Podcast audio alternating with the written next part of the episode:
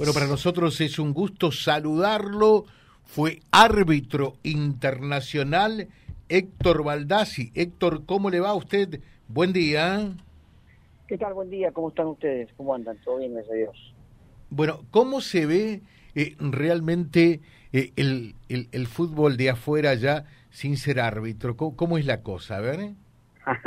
bueno, pero hay que dividirlo entre lo que uno lo puede ver desde la pasión y después verlo objetivamente eh, uno, en verdad, la pasión por, por, por, un color de un equipo lo perdió, ahora por el de la selección nunca lo pierde.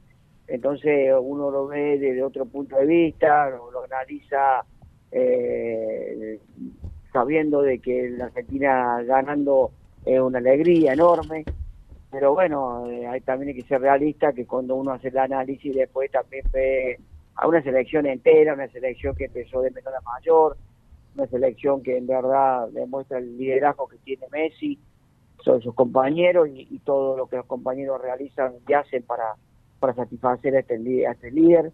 En verdad, una selección plena, una selección con, con, con, con mucho énfasis en, dejar todo para, para poder lograr el, título ansiado. Claro. Ahora, eh, la pregunta, y este es casi un poco el motivo de la entrevista, quedó mucha tela para cortar después del encuentro y de la clasificación argentina y fundamentalmente eh, del comportamiento eh, y la actuación arbitral eh, de Mateo Laos, el, español este que tuvo a su cargo dirigir el partido. ¿Cómo lo vio Baldassi? A ver.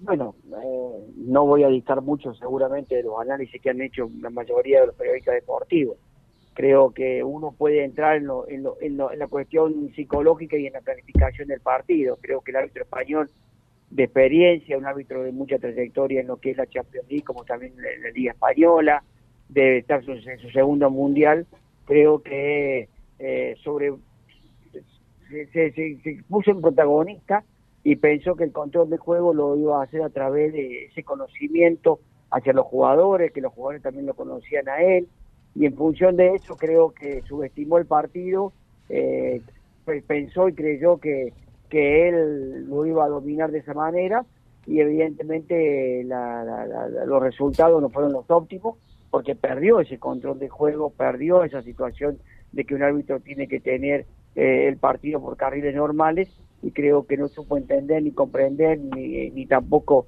tuvo la inteligencia de poder saber cuando el partido entró en una temperatura bastante alta, no tuvo esa capacidad para poder volver a, los carriles o, a enfriar el encuentro. Y eso se notó y me parece que, que se sintió hasta desbordado por todas las situaciones que ocurrieron. Se, se, lo, ¿Se lo vio al árbitro desbordado? Sí, sí. A ver, eh, nunca pierde el, digamos, el, no, es un desborde que va a hacer cualquier cosa, pero sí se lo sintió incómodo al árbitro. Se lo vio, se lo vio incómodo esto es lo que uno puede percibir del televisor, ¿eh? pero se lo sintió eh, con, con, con, cuestiones que tienen que ver con las incorrecciones, no tomando determinaciones cuando meritaba una sanción disciplinaria. Eh, y pongo el ejemplo de Messi, cuando termina el segundo gol que Países Bajos empata, le recrimina al árbitro con un dedo acusador diciéndole que era culpa tuya de él. Y en verdad el árbitro, si ustedes retrotraen, en la jugada de esa de, antes del gol hay una amonestación, porque es una queja seguramente de, de Messi con el tiro libre que había cobrado. y, no tomó la misma determinación en, en, esa protesta realmente de una incorrección de Messi. Por eso mismo yo digo de que el árbitro estaba obviamente desbordado. Eh, en beneficio nuestro, bueno, menos mal que, que ocurrió eso. Ahora, ahora, ahora, Héctor, eh, eh, siendo árbitro en un partido como este, y si le hubiera tocado con la actitud que, que estás manifestando con respecto eh, a, Messi. Eh, hay que tener cojones para, para echarlo a Messi, ¿no? No, no, por eso. A ver, eh, ya, por eso ya a esa altura ya estaba, ya estaba todo enervado los jugadores. O fíjate que, y te pongo el ejemplo, la reacción de Paredes con el banco de suplente, con respecto a después del encontronazo con, los, con los, gente, los jugadores de Países Bajos, no tomó determinaciones. Entonces ahí ya los jugadores ya pierden el respeto un árbitro lo que tiene que lograr siempre es tener la seguridad, el respeto y la personalidad para llevar el partido, como te decía, controlado. Ahora, cuando se, se, se desborda ese, ese esa pérdida de control, los jugadores no respetan más. Entonces también el árbitro se siente eh, eh, se siente pasado, por, por, decir así, de los jugadores y obviamente no toma decisiones. Eh, yo digo que la parte técnica el árbitro no tuvo errores, porque verdad el penal que cobró penal, sí lo cobró en forma despectiva, quiere, decir forma despectiva, no mostrando una expresión corporal de seguridad, de saber que es una infracción importante como es un penal. Pasó así, mostró el punto de penal con la mano, yo me di cuenta rápidamente por su gestual. Pero bueno, pero si nosotros sabe dónde enojado, cuando dio los 10 minutos de alargue. Ahí el árbitro tiene una comunicación radial, tiene una comunicación eh, como la que tenemos nosotros a través de un micrófono y, y, está intercomunicado con todo el equipo VAR y también con los, otros tres compañeros, cinco, cuatro compañeros que están en el terreno de juego. Y él hizo gesto, gestual de los 10 minutos, con las dos con las dos manos, mostrándole el cuarto, vamos a dar 10. Y ese gesto fue hasta, digamos, fastidioso, por decir así. Reitero, uno trata de, analizar lo gestual muchas veces, eh, lo que es un árbitro, y a través de ese análisis uno puede saber que el árbitro se siente fastidiado, se siente hasta pasado eh, en, su, en, su, en su autoridad, y son las cosas que realmente uno puede analizar desde viéndolo de la casa. Y esos 10 minutos me parece que fueron de, fastidio. Dijo, voy a dar 10 minutos. Y como siempre hago, el diablo mete la cola, eh, eh, a los últimos minutos, del último segundo, de los 10 minutos, vino un gol de país bajo. Por eso, en verdad, un árbitro aceptó las la protestas de todos los argentinos de los 10 minutos. Y, fíjate lo que fue Argentina. Los primeros 15 minutos de suplementario estaban broncados con el árbitro y no, no, no, generó su juego, que sí lo generó los últimos 15, donde eh, tuvimos esas cuatro ocasiones o chances de gol, eh, porque se, se metieron, porque los jugadores argentinos también se desconcentran ante la protesta, ante toda esta situación. ¿eh? Y bueno, y después tuvieron que, se engancharon de vuelta y pudieron lograr un segundo tiempo suplementario muy bueno. Claro, ahora, y ustedes que que lógicamente recibieron instrucción y demás, casi como, como una pauta, como una norma.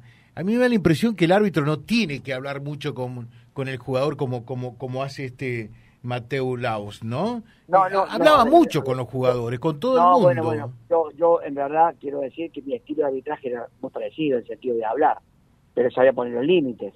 Claro. ¿Estamos? eso pasa por la inteligencia arbitral. Yo creo que el árbitro acá sobreactuó su inteligencia y, y, subestimó el partido, como le dije al principio. Creo que se sintió más protagonista de, que del, encuentro.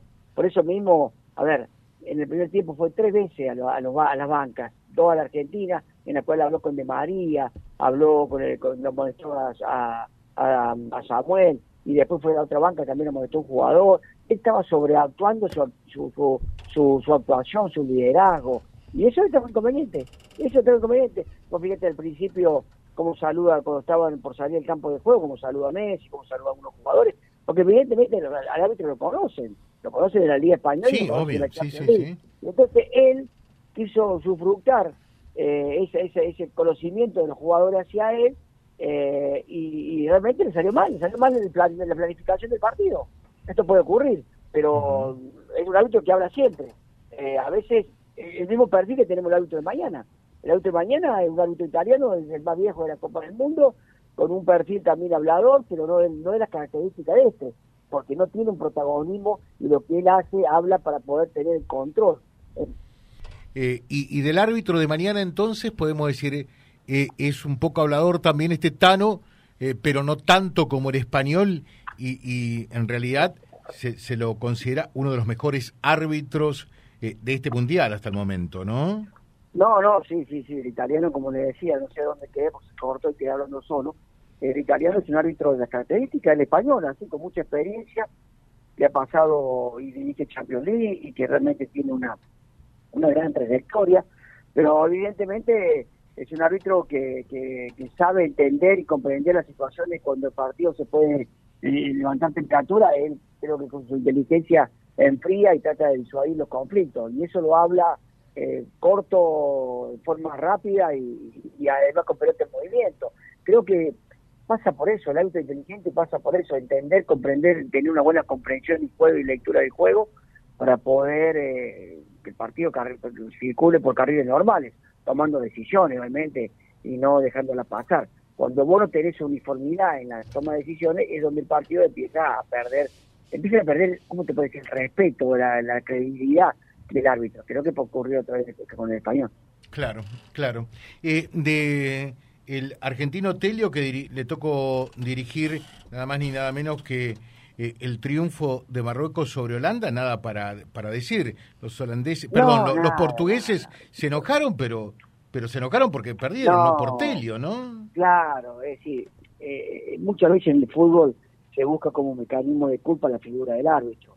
es decir, tratar de tapar tu, tu, tu, tu fracaso, por decir así, o, querer tapar y, buscar en otros la derrota que no fue producto de tu juego, sino producto de otra persona, es lo que muchas veces se hace con el arbitraje.